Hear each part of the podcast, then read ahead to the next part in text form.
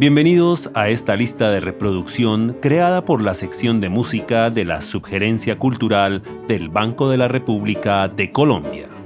Daniel Casase acompañándolos en este el quinto de una serie de seis episodios de la lista de reproducción Tiempos de Rock en el que estaremos conversando sobre la evolución histórica de la música rock desde sus antecedentes, su nacimiento y las distintas fases por las que fue transitando desde mediados de los años 50, rememorando además a sus principales figuras.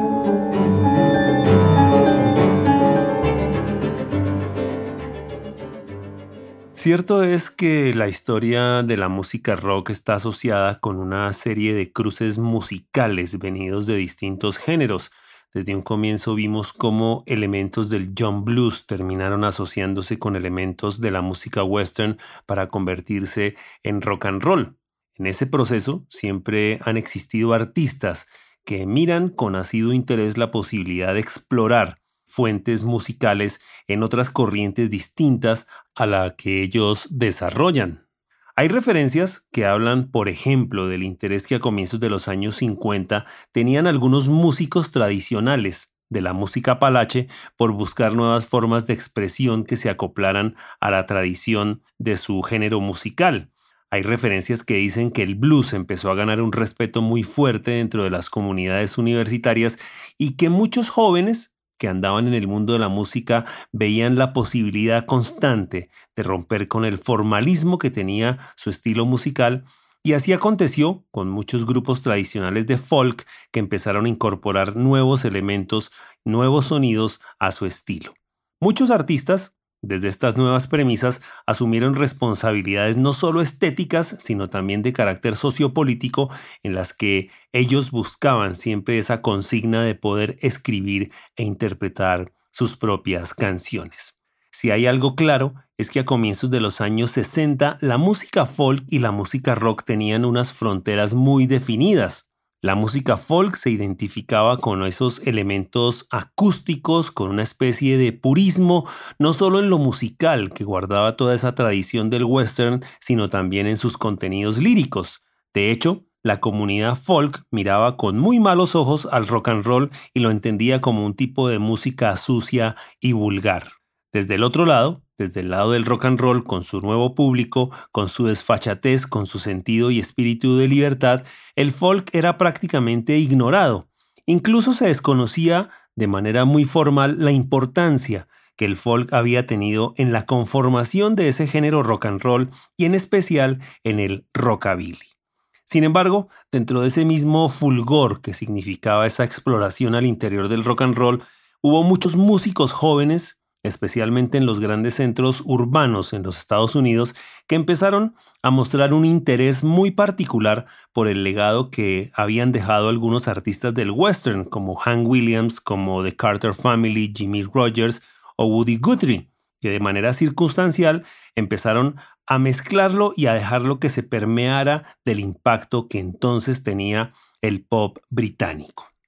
Por ejemplo, en 1962 ya Bob Dylan, que se destacaba como un talentoso y consagrado poeta dentro del ámbito del folk, había empezado a mostrar connotaciones nuevas dentro de sus canciones que tenían un matiz poético y un toque más contemporáneo, en una expresividad que se convirtió en moda y que llegaron a convertirlo a él en una especie de genio de ese género musical.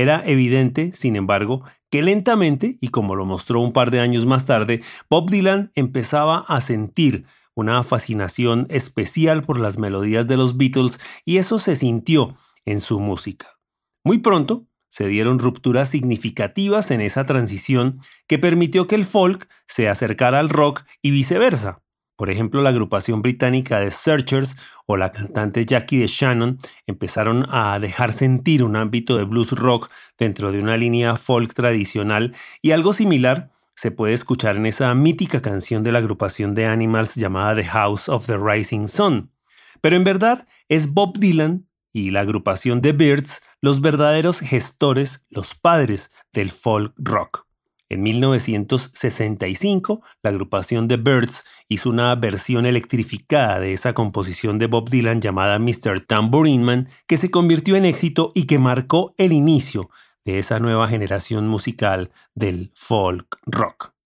Bob Dylan era entonces el compositor de mayor influencia, y esa connotación dio pie para que él mismo en 1965, destruyera por completo su propuesta folk y se embarcara en una aventura musical para un álbum que se titula Highway 61 Revisited, que se publicó en agosto de ese año, que inicialmente fue rechazado de manera profunda por los puristas del folk, pero que abrió un nuevo camino gracias a un disco que él grabó conjuntamente con músicos de rock y que se tradujo en una serie de canciones cargadas de blues con mucho rock con guitarras eléctricas, con órganos eléctricos, con ritmo intenso, y que se sumó a un aire de poesía surrealista que capturaba el caos político y cultural de los Estados Unidos de entonces. En la segunda mitad de ese año, Bob Dylan llegó a ser abucheado en varios conciertos por la propuesta que había adoptado al cambiar su estilo tradicional.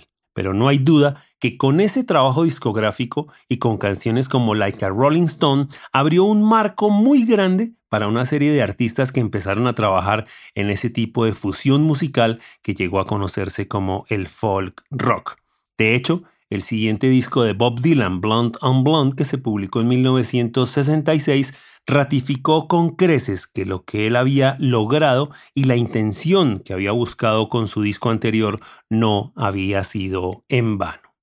Mencionamos a The Birds, que lejos fue la mejor banda que tuvo el folk rock. Con una fuerte influencia de los Beatles, del propio Bob Dylan, se caracterizó por ser una agrupación que ejecutaba hermosas armonías vocales con interpretaciones grandilocuentes de canciones del propio Bob Dylan o del legendario Peter Seeger, junto a baladas tradicionales del folk y algunas canciones originales que plasmaron en una fascinante colección de combinaciones acústicas y eléctricas. Ese éxito de los Birds y de Bob Dylan generó una fuerte influencia en artistas como The Loving Spoonful, esta que venía de ser una banda que trabajaba más o menos en los mismos sitios en donde se presentaba Bob Dylan, conjugó en su propuesta algo de rock and roll con instrumentos caseros. En muchos casos utilizaron objetos que les permitía producir ciertos sonidos y contó con la participación de ese vocalista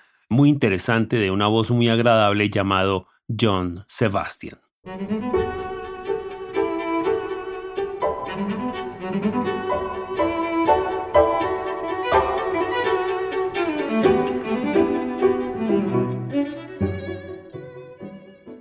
The Mamas and the Papas fue otra agrupación muy significativa dentro de esta fusión del folk rock. Este cuarteto, integrado por dos hombres y dos mujeres, fueron líderes indiscutibles de ese movimiento hippie conocido como el Flower Power. Esta agrupación de Los Ángeles le dio a este género un ámbito de paz y amor dentro de un estilo vocal que se caracterizó por suntuosas armonías. Por otro lado, estuvo el dueto de Sonny and Cher, que tal vez fueron los más exitosos de su época y quienes añadieron un halo de sonido pop a sus canciones. De otro lado está Donovan, quien es algo así como el Bob Dylan escocés y sin duda el más talentoso cantante folk de esa época después del propio Bob Dylan, con un talento poco común pero muy impactante y con una influencia que fue muy significativa entonces, un hombre que no solo llegó a este campo de la fusión de lo acústico y lo eléctrico, sino que también sería muy importante en el ambiente de la psicodelia. Y finalmente, hay que hacer mención a la maravillosa y talentosa agrupación Buffalo Springfield, que en su corta carrera y sus pocas producciones discográficas maravilló con la idiosincrasia de su música, muy polifacética, basada en el rock and roll, pero pintada de forma excepcional de matices folk e increíbles melodías, aunque también sería un grupo muy importante en esa transición de la psicodelia. Los Beatles hicieron lo propio dentro del ámbito del folk rock en esa época. Algunas de las canciones de sus dos álbumes que se publicaron en 1965 son reflejo de ello. El álbum Help con algunas canciones muy significativas en ese propósito, pero ante todo con su álbum Rubber Soul, que es una de las grandes joyas de esa época del folk rock. El dueto de Simon and Garfunkel también tuvo un momento importante. Ellos con su poder armónico vocal vieron en 1966 cómo por accidente su canción de Sounds of Silence terminó siendo electrificada, con lo que les generó un cambio sustancial dentro de lo que era su propuesta acústica. La agrupación de Turtles, inspirada por los Birds, pasó de ser una banda de sonido folk rock a una agrupación de pop exquisito que fue más allá de su famoso éxito de 1967 Happy Together. Otros artistas, como la agrupación Love, como Ian and Sylvia, como el canadiense Gordon Lightfoot, entre otros, sacaron de igual manera un provecho sustancial de esa propuesta folk rock agregando elementos eléctricos a su sonido.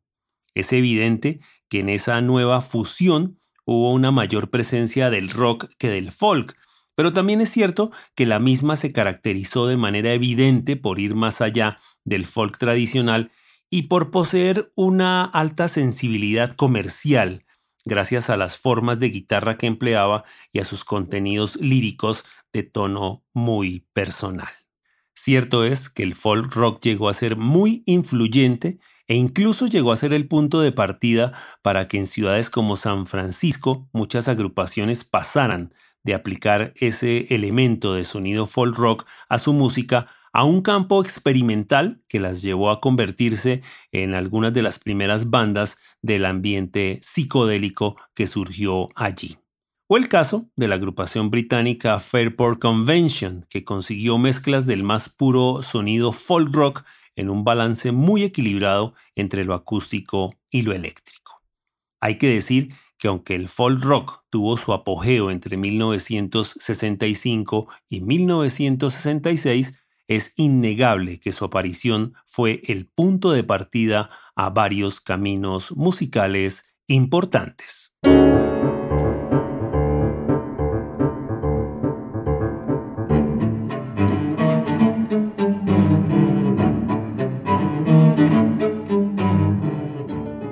Los invitamos a escuchar la lista de reproducción Tiempos de Rock, que se encuentra disponible en la cuenta de Spotify Van Rep Cultural. La investigación, presentación y selección de la música de esta lista en este episodio fue realizada por Daniel Casas C. Jefferson Rosas está en la edición y el montaje y María Alejandra Granados en la producción. Toda la actividad cultural del Banco de la República se encuentra en la página web www.banrepcultural.org. En Facebook como Club de Música Biblioteca Luis Ángel Arango y en Instagram, Twitter y YouTube como Banrep Cultural. La música de este podcast es parte de Conversaciones, Variaciones para Violín, Violonchelo y Piano Opus 32 del compositor Juan Antonio Cuellar, interpretada por el ensamble Lincoln Trio. Los esperamos en un nuevo episodio de La Música se habla en estos tiempos de rock.